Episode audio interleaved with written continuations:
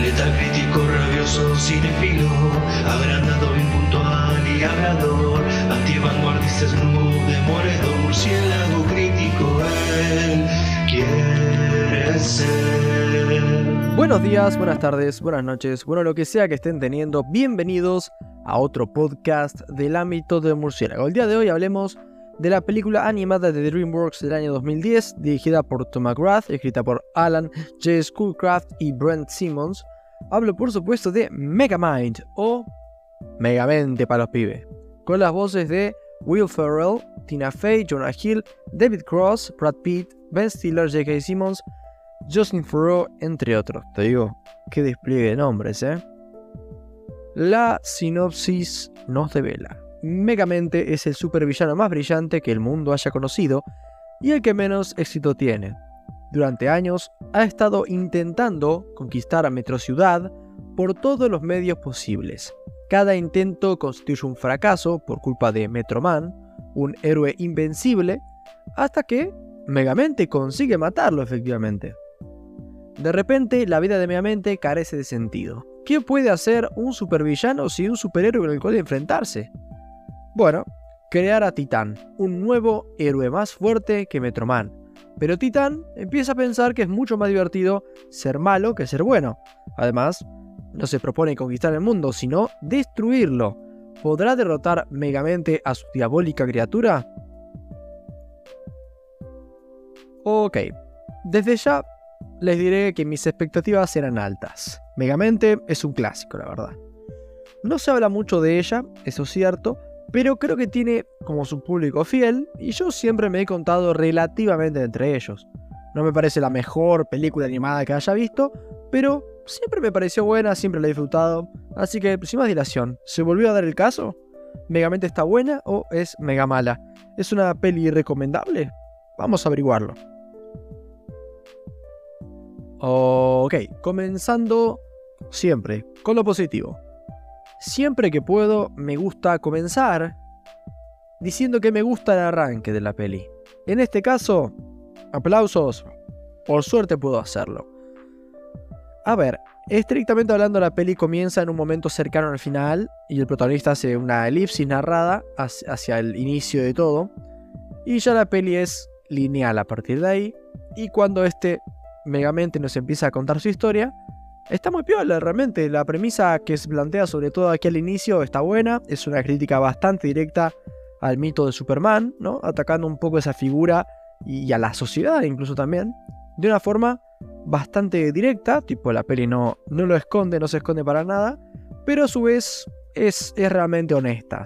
Así que bastante bien. En sí, yo creo que el inicio funciona como una película en sí misma. Y a su vez, uno ¿no? Viendo cómo amigamente la vida lo puso en este camino delictivo, casi de forma forzada, ¿no? Le puso onda, pero eh, las cosas no estaban destinadas a ser de esa forma. Uno realmente ya al personaje lo abraza desde el primer momento, ¿no? Cae realmente bien, bastante rápido este personaje. Y por suerte, y como yo creo personalmente que con mayor fortaleza, la peli tiene un buen argumento, tiene un mensaje, como le dice la gente vulgarmente, planteado ya desde este, bueno, buen inicio, ¿no? Y poniendo a un protagonista que va a la medida justamente de, este planteamiento que nos hace la, cinta. Um, me gustó bastante la animación. Voy a eh, eh, este tema de tres enfoques distintos. Por empezar, me gusta que tiene personalidad la animación, ¿no? Em, lo que la diferencia un poco, ¿no? Eh, yo siento que reside en los personajes y sus diseños. La animación de la ciudad, ¿no? de los edificios gigantes, por ahí va a algo más estándar, algo realista, pero bueno, lo que carece de, originalidad en este aspecto lo tiene en, buena manufactura, ¿no? Hay una escena incluso donde yo más me lo pensé, ¿no? En la que cae justamente el edificio y realmente se vio súper bien hecho, ¿no? Casi pareció real. Vos sacabas esa escena y la ponías en una peli de, yo qué sé, de Transformers o bueno, no sé, el 2012, una de esas. Y decís, bueno, tipo es una escena de la película, es súper realista. y cerrando un poco con esta trilogía de la animación, ¿no? Me gusta que los animadores hicieron un trabajo que está en este punto justo, creo, de dinamismo, sin llegar a la fatiga, ¿no? Los personajes no son, no son estáticos, no es que están ahí y, uno, bueno, se aburre, ¿no? De ver cómo se quedan quietos y intercambian diálogo. No, pero tampoco te sangran los ojos porque se estén moviendo todo en tiempo, que, que pasa, pasa en algunas películas que realmente eh, te fatiga, que los personajes hasta para respirar se muevan, ¿no? Es, es un poco molesto. Acá, bueno, e, ese ritmo de animación funciona bastante bien. Y ya que estamos hablando de ritmo, vamos a hablar de un ritmo más eh, a, nivel, a nivel película, a nivel macro, a nivel estructural funciona bien, realmente funciona bien por este lado la peli, eh, realmente entretenida, casi prácticamente en todo momento diría.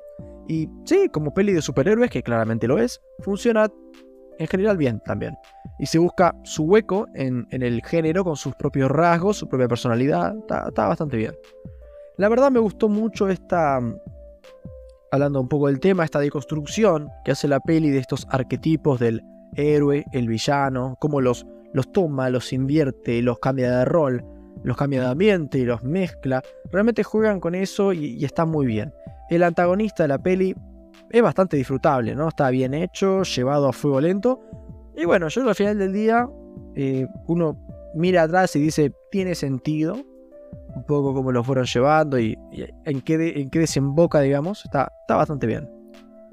Pasemos muy brevemente a lo negativo. Em, se me ocurre solo una cuestión.